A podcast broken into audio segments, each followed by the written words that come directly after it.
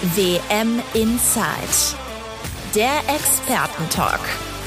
Ein Podcast der Funke Mediengruppe in Zusammenarbeit mit den Lokalradios im Ruhrgebiet. Hallo und herzlich willkommen zu WM Inside, der Expertentalk. Wir sind schon in Folge 5 gelandet. Die WM ist eine gute Woche alt und wir haben seit gestern Abend dann doch noch die Hoffnung, dass wir die deutsche Mannschaft bei diesem Podcast auch noch ein bisschen verfolgen können nach dem 1 zu 1 gegen Spanien und das wird heute natürlich unser großes Thema sein. Dafür haben wir heute wieder eine tolle Runde zusammengestellt. Zum einen natürlich unseren äh, Reporter in Katar, Kai Schiller. Hi Kai. Hallo aus Katar. Dazu dann hier in der Funke-Zentrale in Essen neben mir, Funke-Sportchef Peter Müller. Hallo.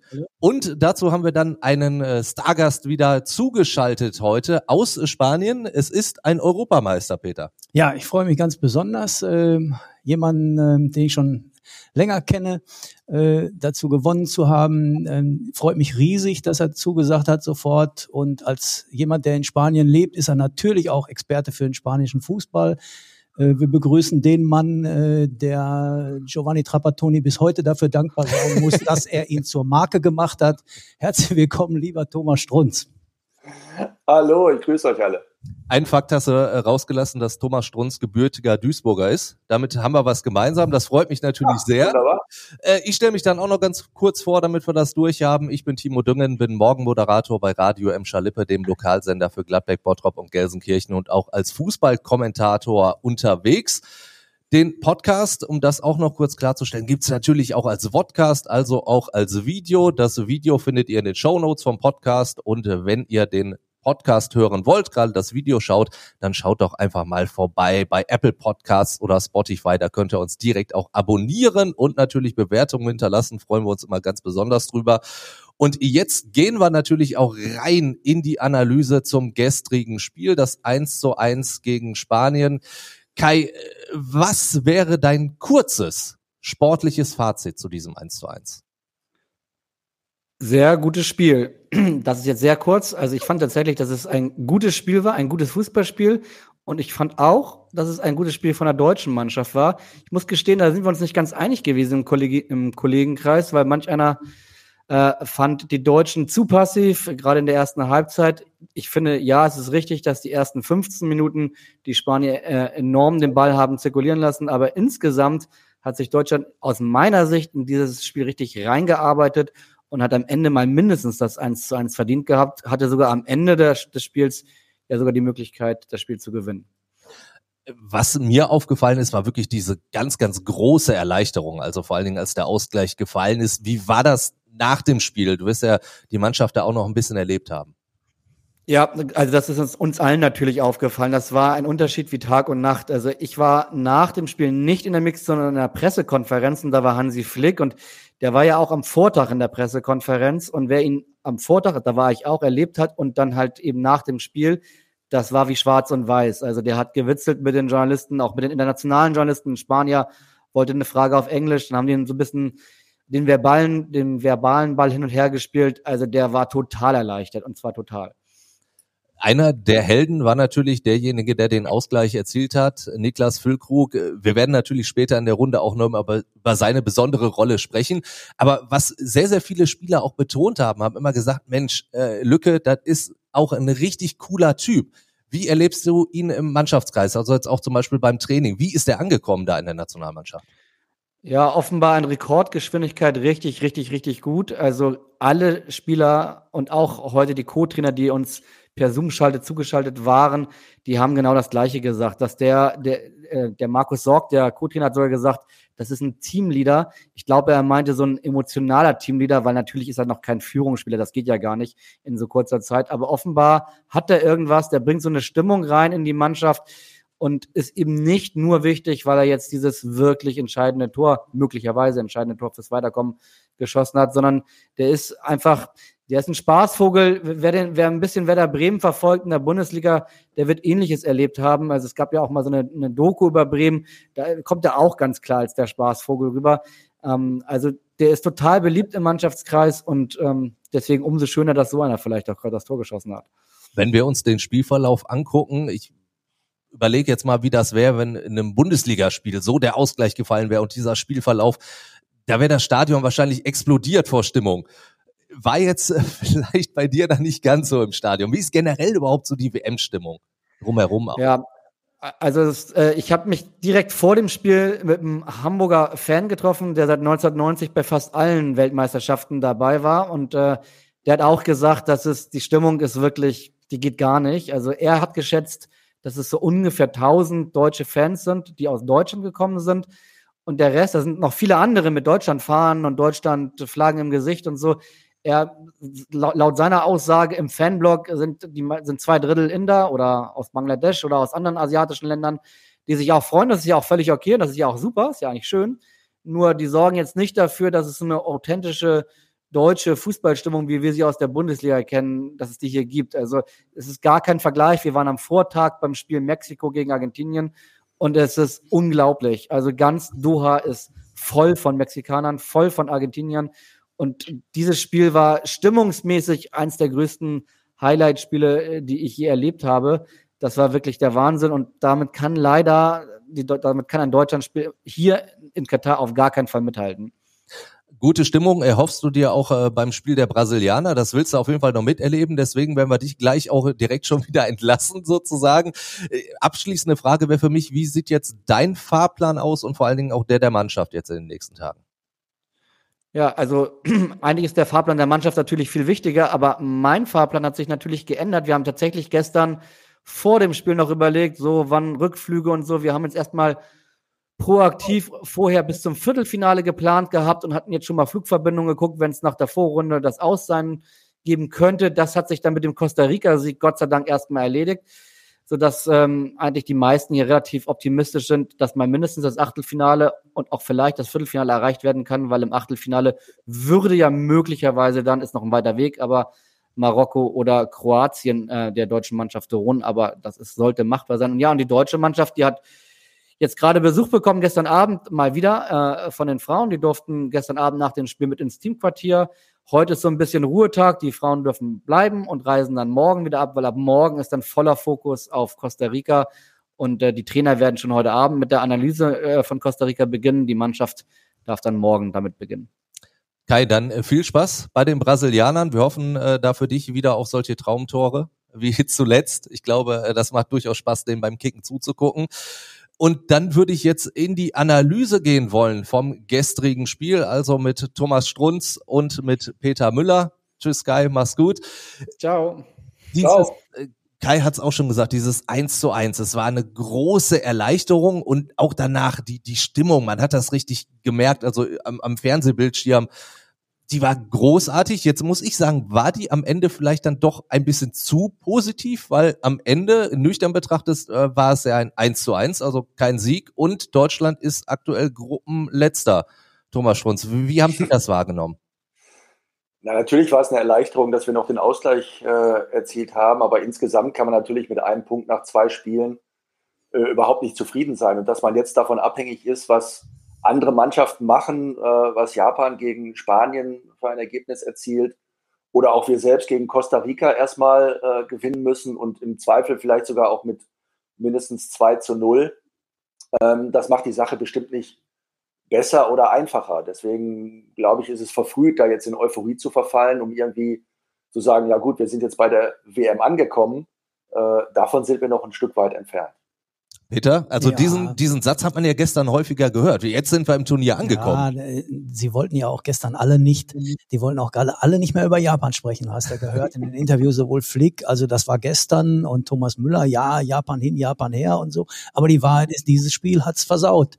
Und äh, sie haben gestern nicht nur eine anständige Leistung äh, gebracht, sie haben ja den, den Favoriten auch mit, in diesem Spiel waren die Spanier favorisiert, die haben den die Stirn geboten, das war richtig alles in Ordnung. Und gegen Spanien ein 1 zu 1 ist nüchtern betrachtet erstmal ein gutes Ergebnis. Aber du hast halt vorher gegen Japan verloren und deshalb hat Thomas natürlich von vorne bis hinten recht, ist doch klar.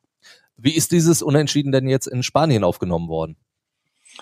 Ah, das ist, äh, die Spanier sind eigentlich zufrieden. Sie ärgern sich, dass sie nach dem 1-0 nicht weiter äh, ihre Möglichkeiten ausgespielt haben. Also das war auch so mein Eindruck, den ich vom Fernseher hatte, äh, dass die Spanier danach, nach dem äh, Führungstreffer versucht haben, so ein bisschen das Spiel zu kontrollieren, zu verwalten und das hat unserer Mannschaft geholfen, eigentlich wieder ins Spiel zurückzukehren. Denn die ersten fünf Minuten nach dem Gegentor habe ich schon das Gefühl gehabt, dass äh, es auch in eine ganz andere Richtung laufen kann. Also da gab es schon einige äh, ungeordnete Situationen im Mittelfeld, vielleicht auch Übermotivation, jetzt wieder was Besonderes machen zu wollen.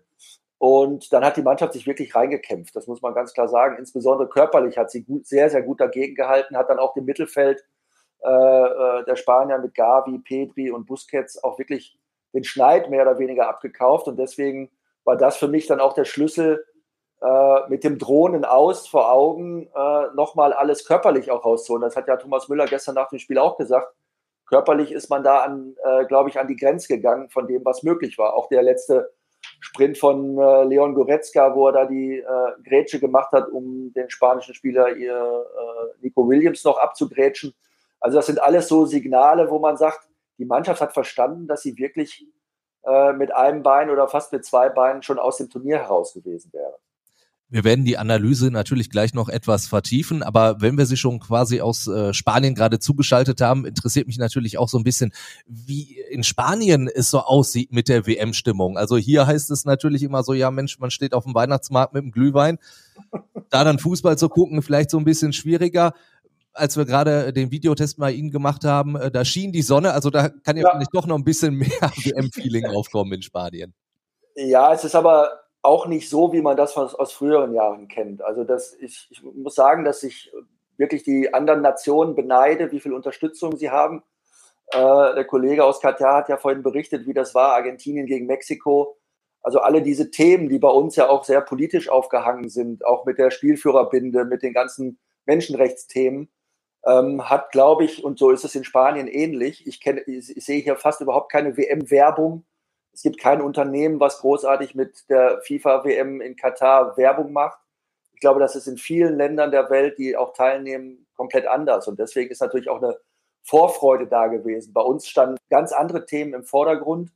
Äh, was ist jetzt mit Manuel Neuer? Welche Spielführerbinde trägt der? Was sollen die Spieler machen? Und so weiter. Und damit hat man auch vielen, glaube ich, in Deutschland, aber überhaupt, glaube ich, grundsätzlich in Europa so ein bisschen die Freude an diesem sportlichen Mega-Ereignis genommen. Und man muss sich ja fast schon rechtfertigen, wenn man alle Spiele sich anschaut, äh, ob man das denn mit den äh, Zuständen in Katar äh, übereinbringen kann. Und da, das, ist so, das ist so meine Wahrnehmung, die ich auch, auch in Spanien habe. Natürlich, gestern, äh, meine Kinder sind äh, hier auf einer deutschen Schule, wo 50, 50 Prozent Spanier und 50 Prozent deutschsprachige Kinder sind. Nachher war hier bei mir zu Hause noch eine große Party mit 20, 25 Kindern aus der Schule war alles gemischt und bei jedem Tor sind irgendwie alle aufgesprungen, weil sie ja sich doch aufgrund der Schule und auch ihrer, ihrer Herkunft doch für, für beide Länder irgendwie zugehörig fühlen. Und es war ein tolles Erlebnis, die, die Kinder da eben zu sehen, wie sie, wie sie dann eben diesem Spiel auch mitfiebern. Ist das dann äh, ein, ich will nicht sagen äh, europäisches Problem, weil das ist es ja definitiv nicht, aber ist das halt so, dass wir Europäer da ganz, ganz anders drauf gucken auf diese WM als eben die Südamerikaner oder Mittelamerikaner? Ja, man hört's ja. Man, man kriegt es ja mit. Ähm, ja. Es ist ziemlich eindeutig, dass die, der Kern der Kritik aus Europa kommt. Da die europäischen Verband, Verbände allerdings äh, durchaus mächtig sind, finde ich das gut, dass die FIFA mal einen Druck erfährt und die Dänen, äh, die nicht qualifizierten Norweger, jetzt auch der DFB stellen, äh, stellen sich ja richtig gegen die FIFA auf gerade und das gefällt mir richtig gut, denn da dürften wir uns ja wohl einig sein, so ein Sündenfall wie Katar äh, sollte sich der Weltfußball nie wieder leisten. Aber bei diesem Weltfußballverband mit diesem Präsidenten bin ich mir nicht sicher. Herr Strunz, äh, wenn Sie noch Spieler wären und äh, es wäre die Nominierung gewesen, Sie fahren zur WM nach Katar, mit welchem Gefühl wären Sie dahin gefahren?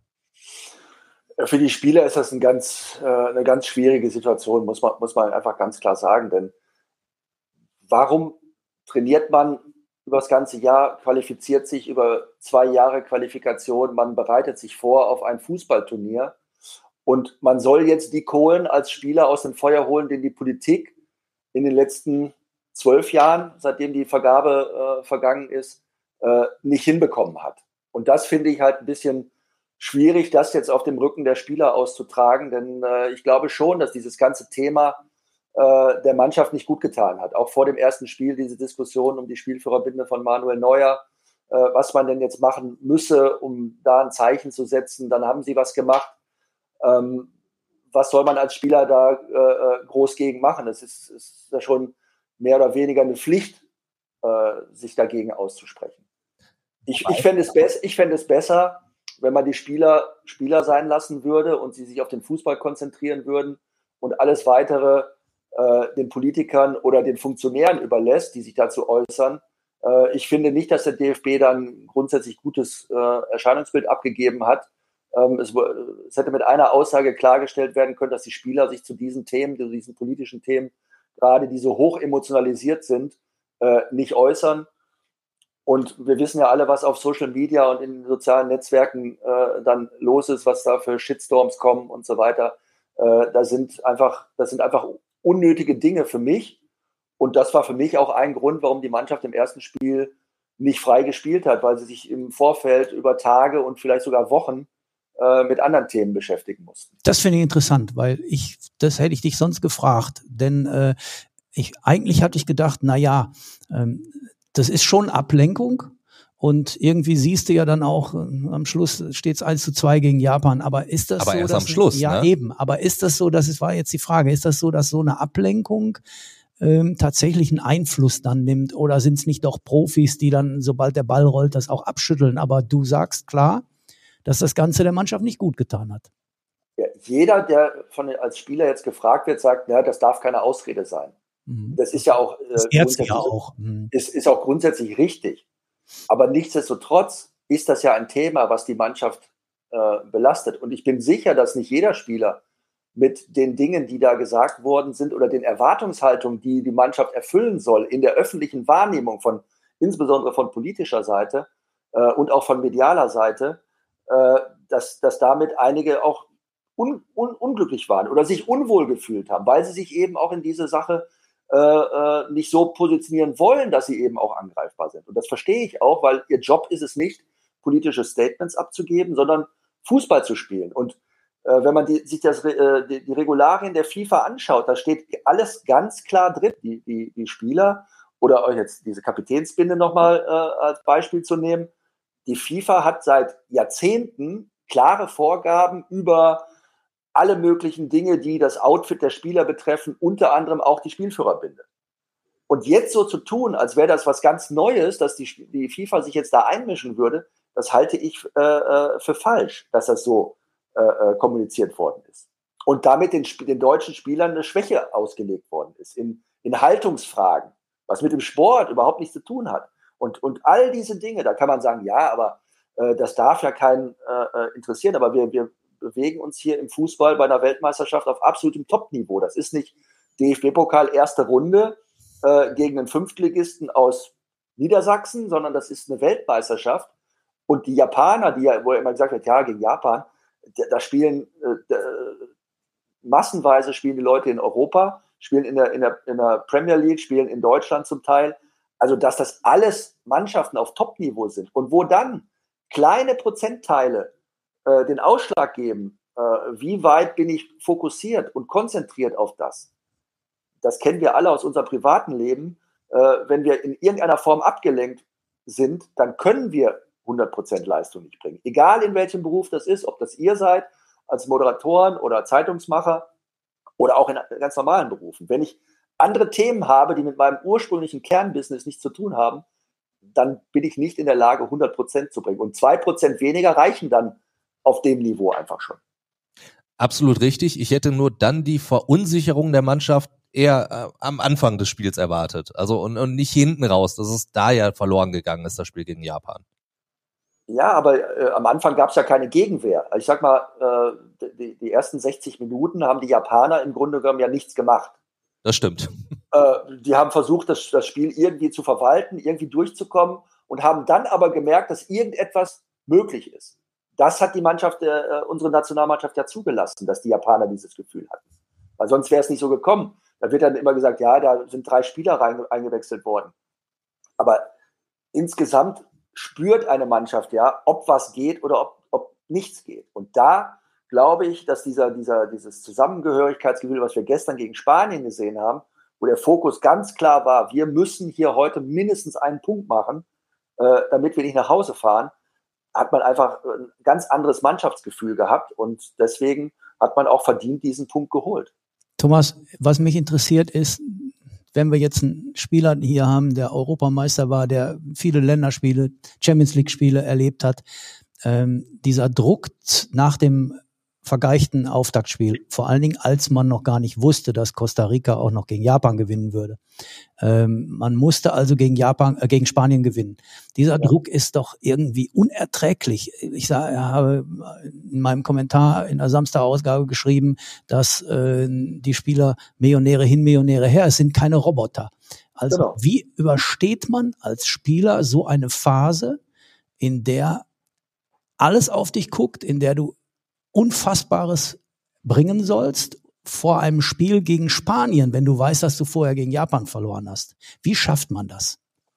Ja, man muss sich halt schon wieder seinen Stärken bewusst machen. Und ich fand auch gut, wie der Bundestrainer dann am Ende die Aufstellung gewählt hat, dass er sechs Spieler von Bayern München aufgestellt hat, ähm, dass die sich lange kennen, die sehr viel schon zusammen erlebt haben, die auch schon Drucksituationen erlebt haben, die Champions League-Spiele äh, äh, absolviert haben, die auch schon Titel gewonnen haben.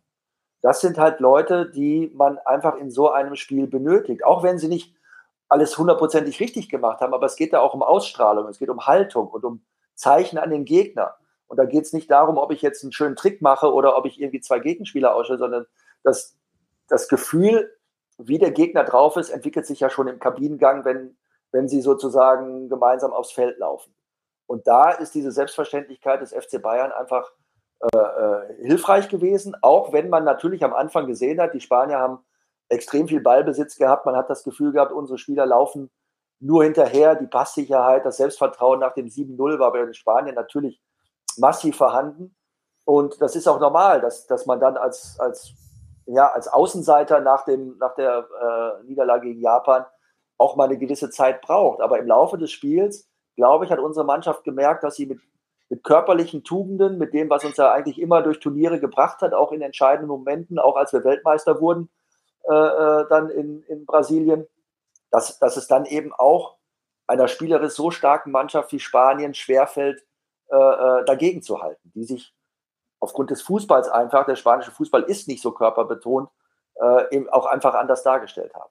Einer, der das verkörpert hat, wie kein anderer gestern auf dem Platz, ich glaube, da sind wir uns einig, war Leon Goretzka. Also ja. der hat diese Aggression, Aggressivität schon so ein bisschen reingebracht, auch verkörpert mit seiner Körpersprache. War das so, so der entscheidende Faktor dieser, äh, es gab ja zwei Wechsel in der Startformation, Leon Goretzka mit reinzunehmen, weil der natürlich ja auch ein bisschen, man muss es ja auch sagen, ein bisschen angefressen war, dass er im ersten Spiel nicht gespielt hat von Anfang an. Ja, wenn du mich fragst, also der Leon Goretzka war natürlich unheimlich wichtig. Das, das erstmal spielt er dann neben äh, Jo, jo Kimmich. Genau. Du hast also schon mal genau das, was Thomas sagt. Du hast die Bayern-Achse da hinten und ähm, das Zweite ist, er bringt was mit, was sowohl Gündogan als auch Kimmich nicht haben. Ja, er hat nun mal äh, seine Körper, seine körperbetontes Spiel. Das, dazu ist er natürlich noch ein klasse Techniker, aber er bringt, er bringt etwas rein, was diese Mannschaft gestern zwingend brauchte, was sie schon gegen Japan gebraucht hätte. In der Schlussphase war dann Goretzka im Spiel, kam auch dann nicht mehr richtig rein. Aber in, also gestern war das, das war eine Schlüsselposition. Äh, die hat Hansi Flick richtig besetzt. Und ja, auch. Genau, Sie haben es ja auch schon angesprochen. Allein die, genau. die Grätsche, die Goretzka ja. draußen noch ausgepackt hat, hat dann wirklich alles gezeigt. Ja, Goretzka ist ein Spielertyp, den jede Mannschaft, egal mit wem man spricht, so, so ein Spieler gerne haben möchte ich sage immer so ein Box-to-Box-Spieler, der im, vom eigenen 16er bis zum gegnerischen 16er alles bedienen kann, sowohl das Körperbetonte in der eigenen Hälfte, aber eben auch mit seiner Laufstärke, seiner, seiner Fähigkeit, auch Tore zu machen, Räume anzulaufen, äh, nach vorne auch immer wieder für Überraschungsmomente sorgt. Und da, diese Körperlichkeit hat uns gegen Japan einfach gefehlt. Und ich, ich persönlich hätte mir gewünscht, dass alle Bayern spielen. Also dass äh, Musiala auf der Position von Ilkay Gündogan gespielt hätte, hinter Thomas Müller und Leroy Sané anstelle von Gündogan gespielt hätte. Das wäre für mich die Optimalaufstellung gewesen, ähm, weil ich, mir fehlt aus dem Zentrum heraus noch die Torgefahr. Musiala hat immer wieder gute Aktionen, muss aber immer von, von der Außenposition auf der linken Seite, hat er gestern gespielt, immer wieder auch dann weitere Wege ins Zentrum machen. Da muss er vielleicht ein oder zwei Mitspie äh, Gegenspieler mehr äh, äh, ausspielen oder, oder in diese, diese ja, hochfrequentierten Bereiche des Gegners erstmal hinkommen, wenn er dort schon ist. Und da spielt er Bayern ja bei, bei, bei Bayern ja auch sehr häufig. Dann ist er für mich noch gefährlicher. Für mich ist der eher eigentlich der zentrale Mittelfeldspieler hinter unserer einzigen Spitze. Ähm, ich fand es auch richtig, dass Thomas Müller vorne gespielt hat, weil der eben auch als erfahrener Spieler auch den Jungen so ein bisschen Halt geben kann. Der hat, ist Weltmeister geworden, hat auch die Pleite in Russland miterlebt, also er weiß, was da alles auf die, auf die Mannschaft zukommen kann. Ähm, und ansonsten hat die Mannschaft das wirklich, die hat sich wirklich reingekämpft. Und jeder hat das gemacht, was eigentlich seine Aufgabe war, dagegen zu halten, gegen wirklich spielstarke und selbstbewusste äh, Spanier. Und das hat man ja auch hinter im Interview gesehen, bei Dani Olmo zum Beispiel, der hat mir nicht den Eindruck gemacht, dass er zufrieden war mit dem Spiel. Also zum einen erstmal ein klares äh, Plädoyer für einen noch größeren Bayern-Block im deutschen Spiel. Und wenn wir mal so aufzählen, was wirklich die, naja, Erfolgsgaranten, möchte ich es mal sagen, auch wenn es in Anführungsstrichen nur ein 1-1 war, waren, es war zum einen natürlich die Moral hinten raus, äh, noch den Ausgleich zu erzählen, die, diese Aggressivität, die wir angesprochen haben. Ansonsten äh, natürlich auch teilweise die, die einzelnen Fähigkeiten. Also Musiala, Sie haben es auch schon angesprochen, der ja. ist natürlich einer, der immer für besondere Momente da ist. Und Peter, ich kann mich noch erinnern, als Roman Weidenfeller äh, hier bei uns zu Gast war, haben wir auch darüber gesprochen, kann der Musiala bei diesem Turnier zum absoluten Weltklasse-Spieler reifen, zum Weltstar werden. Ah, auf, wel auf, welchem Weg ist er da? Da muss er das Tor machen. Er, er muss gegen Japan schon das Ding machen. Ja. Dann, dann steht es 2-0, dann geht das ganze Spiel anders aus. Ich kann mir nicht vorstellen, dass Japan dann 2-2 spielt, kann ich mir nicht vorstellen. Aber ist egal, das Ding muss er machen. Und gestern Abend hat er natürlich auch eine Szene, ne, da drischt er aufs Tor, anstatt einmal ganz kurz ne, quer zu spielen. Der Füllkrug läuft mit, bevor der Ausgleich fällt. Da wäre auch der Held gewesen. Also du siehst schon, dass er ne, erst 19 ist. Ich stimme dir aber zu, ähm, nach wie vor bin ich der Meinung, dieser Fußballer hat das allergrößte Potenzial und das könnte tatsächlich der nächste deutsche Weltstar werden. Aber lassen wir dem Jungen bitte auch noch ein bisschen Zeit.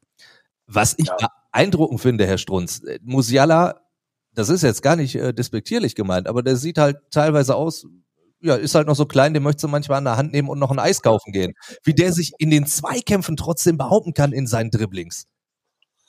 Ja, das hat aber Lionel Messi, der ist, glaube ich, noch kleiner. Das stimmt. Äh, über, über, über, über mindestens ein Jahrzehnt gemacht oder noch länger, ja. Anderthalb Jahrzehnte hat er das gemacht, seitdem er 20 ist, ist er 35, hat den, äh, äh, den Fußball da in seiner Art schon deutlich mitgeprägt. Und da, da kommt es nicht auf, die, auf, den, auf, den, auf, die, auf den Körper an. Äh, wenn ich Gavi letzt, äh, jetzt gestern gesehen habe oder auch im ersten Spiel gegen Costa Rica, was, der, der ist 18, äh, was der spielt, was Jude Bellingham in, in, für England äh, für eine Bedeutung hat. Also die, die, die jungen Spieler, da geht es nicht mehr um, wie alt sind die, oder, sondern welche Fähigkeiten haben die und welche Akzeptanz haben die in ihrer Mannschaft. Und Musiala hat für mich jedenfalls das Potenzial, dass er auch die komplette Unterstützung seiner, seiner Teamkollegen hat. Und wenn er, wenn er zentraler spielen würde, hätte er natürlich noch mehr Freiheiten. Wenn er auf der Außenposition spielt, muss er natürlich wie gestern mit, äh, mit, mit Raum auf der linken Seite natürlich auch ein bisschen die Defensive im Auge behalten. Wenn er, wenn er im zentralen Mittelfeld als, als Zehner, sage ich jetzt mal, hinter einer Spitze spielt, dann hätte er natürlich noch mehr Freiheiten nach vorne, sich darauf zu konzentrieren, weil da hat er halt im Zentrum noch einige anderen, andere Spieler oder Mitspieler hinter sich. Und die auch bereit wären, weil er so besonders ist, das kennen Sie auch von Bayern, äh, ein Kimmich und ein Goretzka, die sind auch bereit dafür, dann eben, sagen wir mal, wie man das so immer so schön gesagt hat, die Drecksarbeit zu machen für einen Spieler, der aktuell auch in dieser Verfassung ist.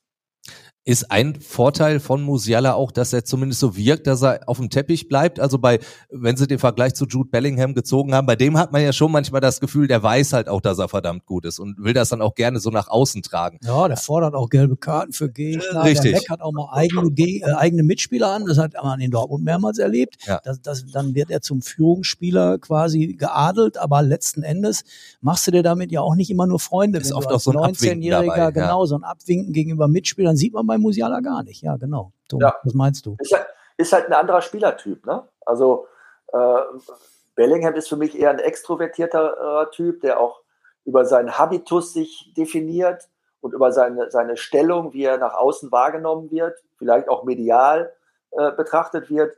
Und bei Musiala habe ich dieses Gefühl aktuell überhaupt nicht, sondern der hat einfach einen riesen Spaß an dem, was er tut und bringt seine Fähigkeiten demzufolge auch auf den grünen Rasen und kümmert sich nicht darum, wie er gerade rüberkommt, ob er eine coole Geste macht oder äh, äh, äh was auch immer dann äh, äh, eine Rolle spielen könnte.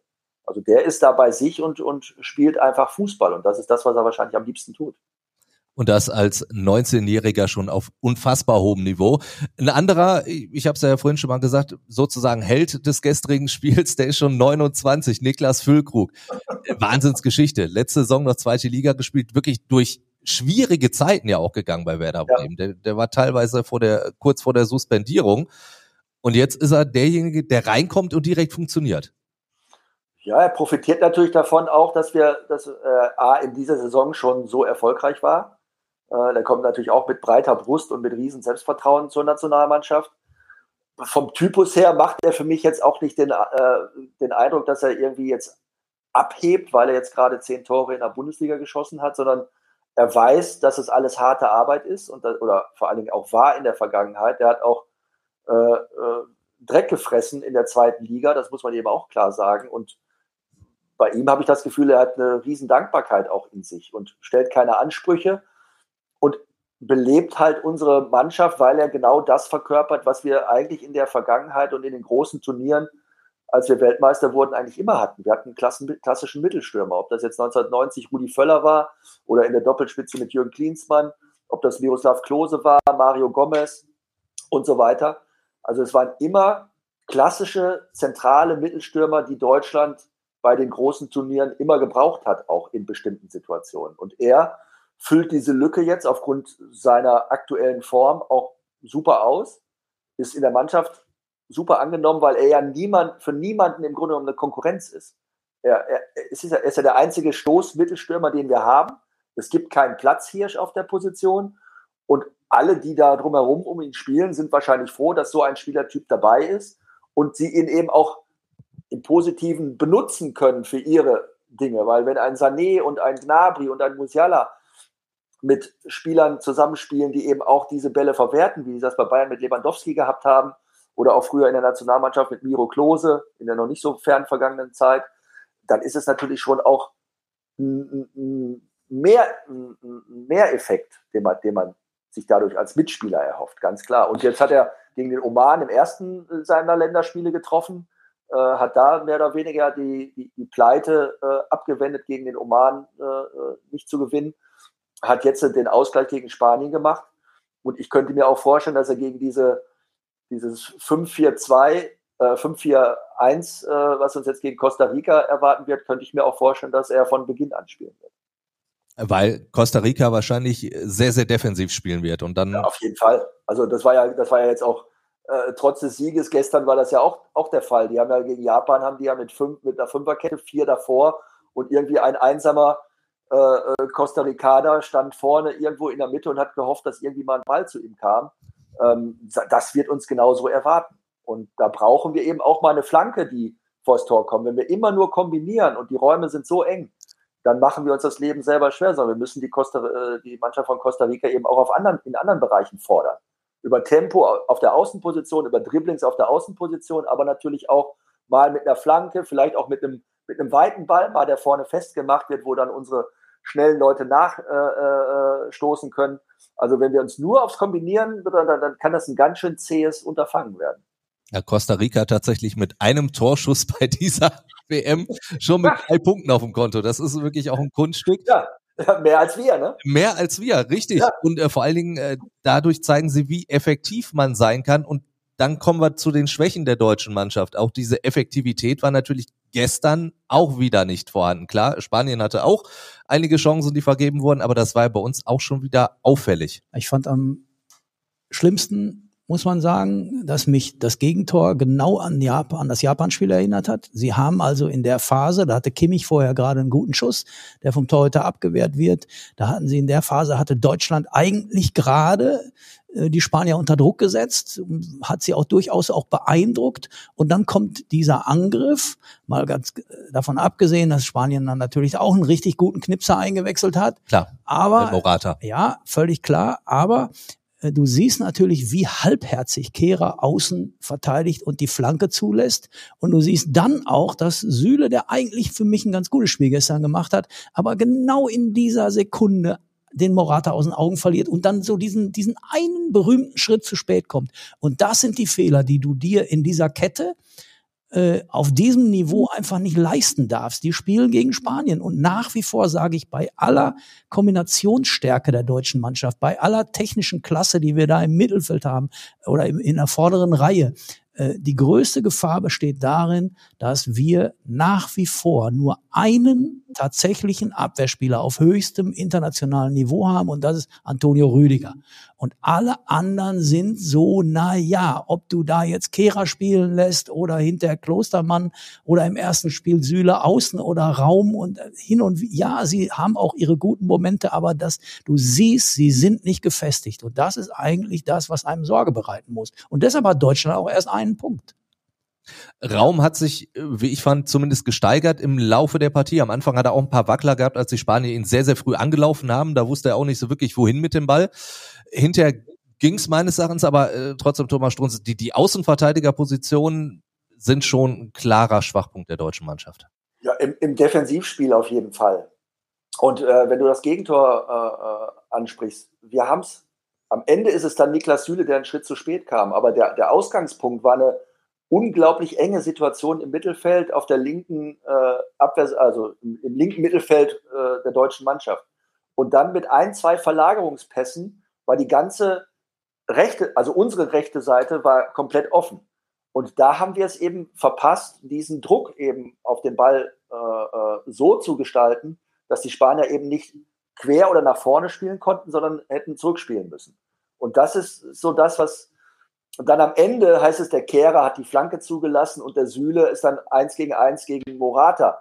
Das sind, das, sind halt alles Weltklasse-Leute. Ne? Der Jordi Alba, der weiß genau, wo er den Ball hinspielt äh, bei der Flanke. Und der, und der, der Stürmer hat immer einen Bewegungsvorteil, wenn, ich, wenn er in so einer Situation äh, ist. Wenn er, wenn, er wenn er lang antäuscht und wie in dem Falle dann kurz geht und den Schritt vor ist, dann ist es für einen Abwehrspieler eins gegen eins extrem schwierig, das zu verteidigen. Für mich war eher der Kern des Problems, dass wir das Mittelfeldpressing nicht zu Ende führen konnten und dadurch die Spanier in der Lage waren, über, mit, mit zwei relativ einfachen Pässen das Spiel auf die komplett andere Seite zu verlagern. Und dann waren wir natürlich offen. Und das ist ja auch immer ein Thema, was wir ja haben, A, bei den Außenverteidigern, aber natürlich auch so einen klassischen Abräumer, wie, wie Busquets bei den Spaniern zum Beispiel oder, äh, oder auch in anderen Mannschaften, äh, Casemiro bei Brasilien, einer, der da im Zentrum steht wie ein Baum und man das Gefühl hat, der hat alles im Griff. Und diesen Typus haben wir auch. Die Spanier haben sogar zwei. Der eine muss jetzt schon in der Innenverteidigung spielen. Rodri von Manchester City äh, ist, ist ein ähnlicher Spielertyp wie, wie, wie Busquets, die, der nur die Aufgabe hat, die Kontrolle über das Mittelfeld äh, zu haben. Und so einen Spielertyp haben wir, haben wir nicht. Und ich kann mich auch nicht erinnern, dass wir den wirklich mal hatten. Äh, zumindest nicht in der Zeit, wo, wo, wo ich gespielt habe, dass da einer nur die für die Organisation der Defensivformation zuständig war und immer da ist. Oder bei den Franzosen Kanté, der ja jetzt leider aus Verletzungsgründen äh, äh, nicht spielen kann. Also das sind ganz, ganz wichtige Positionen, die einfach auch die Balance bestimmen. Spielen wir sehr weit nach vorne, spielen wir offensiv, kommen wir mal zurück. Und das, das fehlt mir bei unserer Mannschaft noch. Trotz Kimmich, Goretzka und Gündogan in, der, in, der, in den Rollen. Also ich höre daraus, dass, dass es beim Defensivverbund dann teilweise nicht so richtig klappt. Wenn wir einfach nur die Außenverteidigerposition uns betrachten würden, äh, wäre es eine Lösung, weil wir die Parallele zu 2014 hätten, äh, quasi Kimmich aus dem Mittelfeld auf die Rechtsverteidigerposition zu ziehen oder fehlt er dann auch, so wie es halt damals bei Philipp Lahm war, so wie Roman Weidenfeller das auch äh, letztens noch erzählt hat bei uns im Podcast, mhm. dass man auch gemerkt hat, okay, Lahm eigentlich im Mittelfeld und dann hat man gemerkt, doch als Außenverteidiger ist er dann wertvoller. Ich, ich würde das jetzt gegen äh, Costa Rica nicht machen. Also Costa Rica müssen wir auch mit egal welcher Formation in der Defensive schlagen. Also da geht es eher darum, wie offensiv stark sind unsere Abwehrspieler, wie können die Pässe in Schnittstellen spielen, äh, dass wir, dass wir die, die, die Defensive da aufreißen können. Also wenn wir gegen Costa Rica Probleme mit der Umschaltbewegung haben und Kontersituationen nicht kontrolliert bekommen, dann haben wir bei der WM auch nichts mit dem Titel zu tun. Jetzt müssen wir äh, Costa Rica im schlechtesten Fall sogar ziemlich hochschlagen. Also die Ausgangsposition ist natürlich so, dass Deutschland das aus eigener Kraft schaffen kann. Klar, wenn, wenn Spanien gegen Japan gewinnt, dann reicht ein normaler Sieg, so nenne ich es mal sollten, äh, sollte es ein Unentschieden geben, muss es schon 2 zu 0 sein für Deutschland. Und äh, wenn Japan sogar gewinnen würde, müsste man irgendwie dieses Wahnsinnstorverhältnis der ja, Spanier einholen. Aber das, das ist ja illusorisch. Ja, richtig. Das ist illusorisch. Die Deutschen sind nicht so aufgestellt, dass sie jetzt Costa Rica äh, 8-0 abfiedeln. Also das kann ich mir nicht vorstellen. Also auch irgendwie so, solche Gedankenspiele auch gar nicht äh, erst haben. Normal ist nicht, dass Japan äh, Spanien schlägt. Damit fangen wir mal an. Ja. Äh, und als allererstes, glaube ich, müssen die Deutschen auf sich gucken. Sie haben eh keinen Einfluss auf das andere Spiel. Und es wird schon schwer genug, äh, gegen so einen Abwehrriegel anzurennen. Ähm, ja, also was Thomas sagt, ja, da, da musst du erstmal auch deine eigene Absicherung haben. Genau. Und deshalb glaube ich, es, die tun gut daran, ähm, sich komplett auf ihr eigenes Spiel zu konzentrieren. Alles andere haben sie sowieso nicht mehr im Griff. Und wenn sie es wenn sie es am Schluss, wenn sie am Schluss rausfliegen, weil ihnen ein paar Tore fehlen, dann haben die ihnen die paar Tore doch nicht gegen Costa Rica gefehlt. Dann haben sie das erste Spiel gegen, gegen Japan, Japan, verbaselt. Genau. Und darauf muss die Mannschaft sich konzentrieren. Also was in, was beim Spiel Spanien-Japan passiert, das, das darf sie nicht interessieren, weil die Hausaufgabe gegen Costa Rica wird schwer genug. Alle denken ja jetzt, ach, Costa Rica, okay, aber das haben wir vor vier Jahren gegen Südkorea war es, glaube ich, ja. auch gedacht, wo, wo nach dem Schwedenspiel also so, der Knoten ist geplatzt und jetzt ist alles super und jetzt marschieren wir durch und haben schon überlegt, wer uns im Achtelfinale, Viertelfinale und Halbfinale drohen könnte. Also die Costa Ricaner, die haben 7-0 eingefangen und haben jetzt überraschenderweise Japan geschlagen. Für die Japaner natürlich auch überraschenderweise, weil wenn es normal gegangen wäre, wären die schon qualifiziert äh, jetzt. Also das muss man sich auch mal, auch mal äh, wirklich auf der Zunge zergehen lassen ähm, was die verspielt haben. So geht es ja anderen Mannschaften auch. Wenn man an Belgien denkt zum Beispiel, was, was, was da jetzt los war, also jetzt auf dem Platz, aber natürlich auch dann im Land selber, was man da gehört hat äh, mit den Marokkanern und den Belgiern. Also die Mannschaft sollte sich auf Costa Rica konzentrieren, sie, sie sollte nach vorne spielen, überhaupt nicht sich dafür interessieren, was Spanien gegen Japan macht, weil das kann sie, kann sie, wie du schon sagst, überhaupt nicht beeinflussen. Und 2 zu 0 gegen, gegen Costa Rica zu gewinnen, das ist eine Aufgabe. Auch wenn wir jetzt denken, ja, Spanien 1-1, dann muss Costa Rica doch 2-0 sowieso locker gehen. Aber so, so einfach sehe ich das nicht. Der Druck ist ganz klar bei den Deutschen, die dürfen sich nichts erlauben. Und ja, was dann passieren kann, haben wir ja in letzter Zeit ja auch schon häufiger mit der Nationalmannschaft erlebt. Also ich glaube ja, dass dieses Erlebnis von 2018 durchaus als Warnung gilt. Und ich, Jogi Löw hat ja dann später auch mal zugegeben, dass es durchaus eine gewisse Arroganzhaltung war, äh, die er auch falsch eingeschätzt hatte. Und ähm, ich glaube aber, dass diese Mannschaft nicht dazu neigt. Wie siehst du das, Thomas? Äh, ich hoffe es, ich hoffe es. Ich habe ja auch so ein Erlebnis gehabt bei der WM 94, als wir gegen oh ja. Bulgarien, Bulgarien im Viertelfinale ausgeschieden sind. Und da ging es im Grunde genommen die ganze Zeit vor dem Spiel, insbesondere bei den Weltmeistern von 90, die in Italien gespielt haben und so weiter, ging es nur darum, im Halbfinale spielen wir gegen die Italiener und die müssen wir, die müssen wir wegputzen. Es ging gar nicht mehr um Bulgarien, es ging eigentlich nur noch um das Halbfinale gegen Italien. Äh, das Ergebnis ist bekannt. Also wenn ich mich zu viel mit anderen Dingen beschäftige, schon Schritte weiter denke, ob wir jetzt gegen Marokko, Kroatien oder Belgien kommen in der nächsten Runde, es ist eigentlich völlig egal, weil jede Mannschaft, die ich in einem K.O.-Spiel bekomme, die wird gefährlich sein für uns. Da wird es keinen Gegner geben, äh, der, wo man sagt, ah gut, das ist jetzt mal ein Freilos. Ne? Und deswegen, Costa Rica wird schwer genug. Ich hoffe, äh, dass die Mannschaft das begriffen hat. Ich sehe es ähnlich, dass diese Erfahrung von 2018 äh, sicherlich der Mannschaft und auch dem gesamten Staff, also auch Oliver Bierhoff, Hansi Flick, allen, die da damals dabei waren, dass das äh, äh, schon auch eine Lehre gewesen sein kann, wenn, wenn Jogi Löw das mal so angedeutet hat. Ähm, das glaube ich nicht, dass das passieren wird. Und deswegen bin ich guten Mutes, dass wir, dass wir die K.O.-Phase erreichen. Aber um Weltmeister zu werden, und das, wir sind Deutschland, das sollte schon unser Ziel sein, um den, um den Titel mitzuspielen, da brauchen wir noch äh, eine deutliche Steigerung. Auch im Selbstverständnis dann logischerweise. Was mich mal interessieren würde, Thomas, hm, du hast dich ja gerade dafür ausgesprochen, dass man Füllkrug diesmal bringen sollte gegen, äh, gegen ja. Costa Rica. Wohin dann mit Thomas Müller, den du ja eigentlich sehr schätzt? Ja, den, den schätze ich sehr, aber in meinem System für Costa Rica hätte er leider nur einen Platz auf der Bank. Weil meine Formation wäre, wäre vorne Füllkrug, dahinter eine Dreierformation mit Sané, Gnabry und äh, Musiala im Zentrum, also die beiden Außen und Goretzka und Kimmich dahinter. Ich glaube ja, diese Unbedarftheit von dem Füllkrug, ähm, die wird der Mannschaft auch helfen. Ja, weil der, der hat ja, der, der hat ja nichts zu verlieren. Der, der kann ja, ja alles nur genau. gewinnen. Je, hat der wenn, gerade schon. Wenn er, wenn er schlecht spielt, dann sagen sie, ja gut, der hat noch nicht die Erfahrung. Genau. Aber äh, der, der geht da rein und denkt, ist denn heute schon Weihnachten eigentlich? Irre, ne? der, der, hat jeden Tag Weihnachten ja. und, und äh, steht morgens auf, zieht das, das Deutschland-Trikot an und denkt, was ist das eigentlich für ein geiler Film, den ich jetzt Der hat ja gegen Oman, nach dem Spiel gegen Oman hat er ja, war nicht so schön für seine Kollegen von Werder Bremen, als er gesagt hat, Mann, ich bin hier auf dem Platz mit so viel Qualität. Also so, noch nie hat er sowas erlebt mit solchen Mitspielern. Der genießt jede Minute da zu sein. Und wollen wir mal ehrlich sein, wenn wir dem vor einem halben oder vor einem Dreivierteljahr gesagt hätten, du spielst übrigens bei der WM in Katar, spielst, kommst rein, machst das Tor gegen Spanien, dann hätte der gesagt, und wo kann ich dich einweisen? Du bist ja.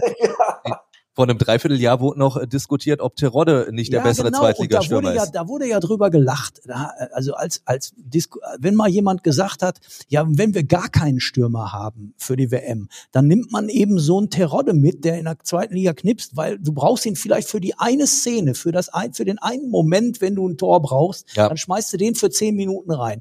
Also da haben ja alle gelacht. Aber letzten Endes passiert genau das gerade, nur nicht mit Terodde, sondern mit Füllkrug. Ja. Und der den Lauf fortgesetzt hat in der Bundesliga. Und der Füllkrug hat ja nur die Wahrheit gesagt. Ja. Er hat ja noch nie in einer Mannschaft gespielt, die nur annähernd, nur noch nicht mal ansatzweise diese ja. Qualität auf, an seiner Seite hatte. Und er muss sich nicht darauf konzentrieren, ich muss jetzt hier einen Spieler ausspielen, ich muss irgendwelche Leute führen.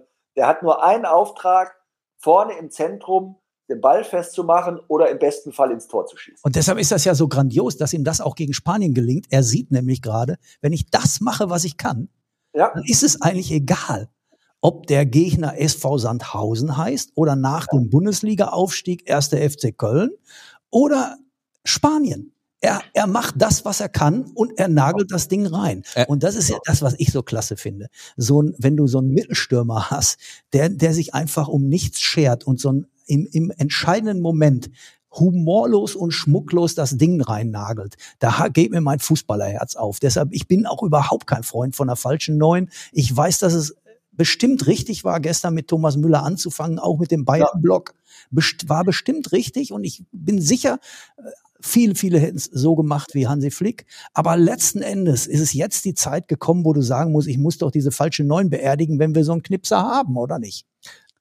Bin ich absolut bei dir. Aber und Thomas Strunz wahrscheinlich Thomas auch. auf, auf jeden Fall. Ich, ich bin ein totaler Freund von einem klassischen Mittelstürmer.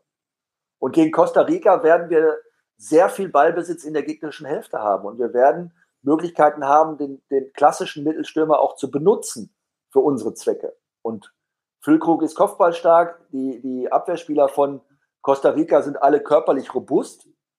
Die, die, die brauchen wahrscheinlich auch jemanden, der sich mit denen äh, auf Augenhöhe bewegt. Und warum soll man diese, diese Situation nicht ausnutzen? Und wenn dann am Ende äh, es nicht funktioniert, dann kann ich immer noch überlegen, kann ich dann Thomas Müller bringen, der dann mit seiner Erfahrung kommt, der vielleicht auch aus dem Mittelfeld heraus dann um Füllkrug rumschleicht, so will ich es mal sagen, wie er, wie er es bei Bayern ja oft um Lewandowski gemacht hat. Das ist sowieso seine stärkere Rolle, ne? Muss genau, genau. Wenn, wenn, Thomas Müller einen, einen, klassischen Mittelstürmer vor sich hat, dann ist es genau das, das richtige Wort, er schleicht, er schleicht um ihn rum und plötzlich hat er seine Chancen. Es ist ja. nicht nur dann der Vorbereiter, sondern er findet ja die Räume, die sonst keiner sieht. Seine genau. stärkste Rolle. Ja. Glaube ich auch. Ja.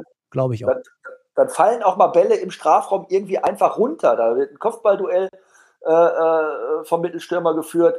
Der Ball prallt irgendwo hin, weil keiner richtig hinkommt. Und das ist ja die Stärke von Thomas Müller. Der ist dann einfach da und schießt ein Tor. Also deswegen, für mich, für mich würde es absolut Sinn ergeben, jetzt auch Füllkrug von Beginn an zu bringen. Einfach auch zu zeigen, wir haben klassischen Mittelstürmer. Äh, äh, wir spielen nach vorne. Wir wollen hier die Tore machen und wir wollen weiterkommen. Und diese Unbekümmertheit hat er ja gestern selbst auch noch zum Ausdruck gebracht. Er meinte, als ich den Ball von Musiala dann bekommen hat, danach war nur noch Instinkt. Und ich glaube, das konnte man ihm auch ja. wirklich abkaufen an dieser Stelle. Das ist doch herrlich. Ich habe da, äh, mir geht da das Herz auf. Das ist, also ich bin als Fußballliebhaber solche Jungs wunderbar. Weder den reinnagelt, Große, da, da holen wir deine Liebe zum Fußball doch wieder zurück. Ja, absolut, ja, das ist ja keine Frage. Das ist ja keine Frage. Wenn, wenn ein gutes Fußballspiel bleibt ein gutes Fußballspiel, deshalb ist es trotzdem höchst unanständig gewesen, diese WM nach Katar zu vergeben und mir, mir schon die Vorfreude zu nehmen. Das ist ja klar. Vor dem Spanienspiel hieß es immer, das wird so eine Standortbestimmung für die deutsche Mannschaft. Wo ist denn dann jetzt die deutsche Mannschaft?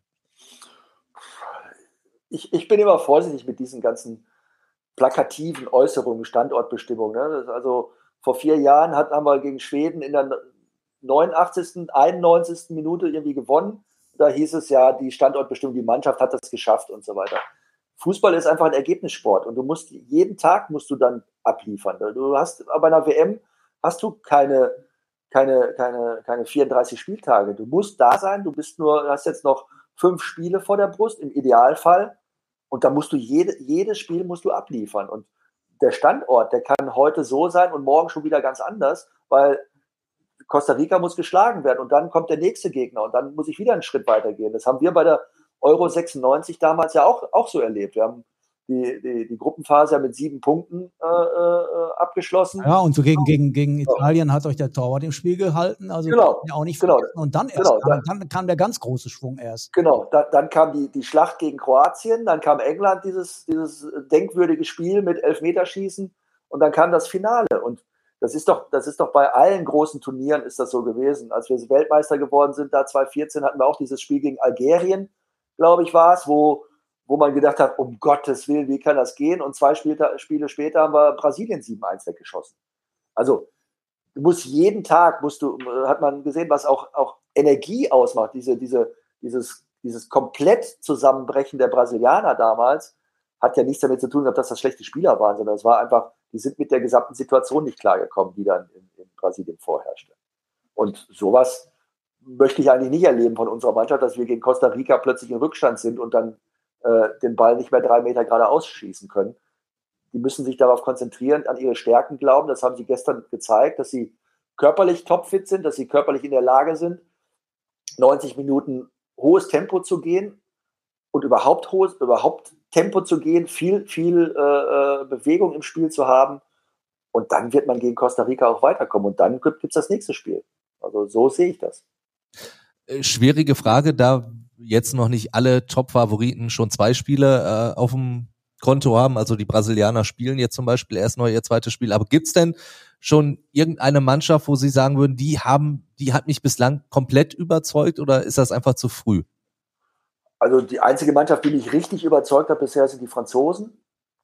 Ähm, die Spanier haben mich gestern ein bisschen enttäuscht, muss ich sagen, weil sie sich mehr in, ihrer, in ihrem Ballbesitz berauscht haben eine, eine, ganze Zeit und diese Zielstrebigkeit nach vorne äh, äh, verloren haben. Äh, die Franzosen, wenn man, wenn man sieht, wer da alles spielt und wie man auch sieht, wie sie ein Griesmann, der jetzt nicht ganz vorne spielt, wie im Club äh, bei Atletico oder auch bei Barcelona vorne gespielt hat, sondern eher im Mittelfeld ist, was der auch arbeitet, wie das, man hat das Gefühl, diese Geschichte mit Dembele, Mbappé, Giroud vorne, auch ein klassischer Mittelstürmer, Griesmann dahinter, da habe ich schon das Gefühl, dass, dass das eine Mannschaft sein kann, die sehr weit kommen kann. Bei den Brasilianern, das, das erste Spiel erinnerte mich so ein bisschen an die WM äh, 94 in, in, äh, in den USA, wo sie ja mehr oder weniger ohne zu zaubern, jedes Spiel 1-0, äh, 2-1, Elfmeterschießen im Halbfinale oder im Endspiel dann auch, ohne spektakuläre Siege gespielt haben die haben natürlich auch eine unfassbar individuelle Qualität, wer da alles äh, äh, aufgelaufen ist und wer dann aber auch noch auf der Bank saß. Das stimmt. Also das sind, das sind für mich die beiden Top-Favoriten bisher. Enttäuschend ist für mich Belgien. Die hätten schon gegen Kanada das erste Spiel verlieren müssen. Äh, da war Kanada der bessere, die bessere Mannschaft. Ja, bei den Holländern. England hat mich jetzt auch noch nicht so hundertprozentig überzeugt im zweiten Spiel. Also es sind auch einige Mannschaften, wo man sagt, da ist noch deutlich Luft nach oben. Peter, wie siehst du das? Ja, ich bleibe bei meinem Weltmeistertipp, Frankreich. Ganz klar. Und Thomas hat alles gesagt dazu. Richtig. Dann äh, fehlt uns eigentlich nur noch äh, der abschließende Tipp fürs Spiel am Donnerstag der Deutschen gegen Costa Rica. Ich lehne mich mal aus dem Fenster, ich tippe auf ein 4 zu 0 für uns. Oh, das ist deutlich. Ja, wir, wir müssen den Podcast, den wir jetzt aufgenommen haben, müssen wir der Mannschaft zur Verfügung stellen. Ob die wirklich daran interessiert sind, wage ich zwar zu bezweifeln, aber ich meine, kann ja mal nicht schaden, Europameister zuzuhören. Ja, aber manchmal, manchmal muss ich sagen, jetzt geht's gegen Costa Rica. Dann, dann wird, heute wird angefangen, sich auf Costa Rica vorzubereiten und so weiter. Diese ganze Videoanalyse und alles, was da, da gemacht wird. Manchmal würde ich mir wünschen, dass man, dass man wie Franz Beckenbauer früher sagt, Männer, ihr seid besser, geht's raus und spielt's Fußball. Naja, das stimmt. also ich, ich, ich tippe 2-0 und äh, hoffe mal sehr, äh, dass die Spanier äh, uns da nicht im Stich lassen. Aber das regelt der Thomas dann Ich denke. Ja, genau. Ich rufe mal beim Verband an. Ja. Du, hast ja, du hast ja jetzt engste Beziehungen, das könntest du ja mal klären. Ich bemühe mich. Damit ich einfach in der Mitte lande, sage ich jetzt ein 3-0. Also einen deutschen Sieg auf jeden Fall tippe ich auch. Thomas Strunz, vielen, vielen Dank. Schöne Grüße nach Spanien. Ja. Genießen Sie noch die Sonne. Große Klasse, Thomas. Dankeschön, dass du uns zur Verfügung gestanden hast. Sehr gerne. Vielen lieben Dank. Schöne Grüße an euch auch. Tschüss. tschüss. Ciao. Tschüss. Peter, dir natürlich auch Dankeschön und allen anderen, die zugehört oder zugeschaut haben, natürlich auch Dankeschön. Ihr könnt uns äh, auch natürlich kontaktieren. Schaut einfach mal zum Beispiel beim Podcast in den Show Notes nach, da ist die passende WhatsApp-Nummer. Und ansonsten hören wir uns dann nach dem Deutschlandspiel gegen Costa Rica direkt am Freitag schon wieder. Wir werden also diese WM weiter begleiten hier bei WM Inside, der Experten-Talk. Bis dahin. WM Inside, der Experten-Talk. Jetzt kostenlos folgen auf Spotify, Apple Podcasts, Google Podcasts oder in eurer liebsten Podcast-App.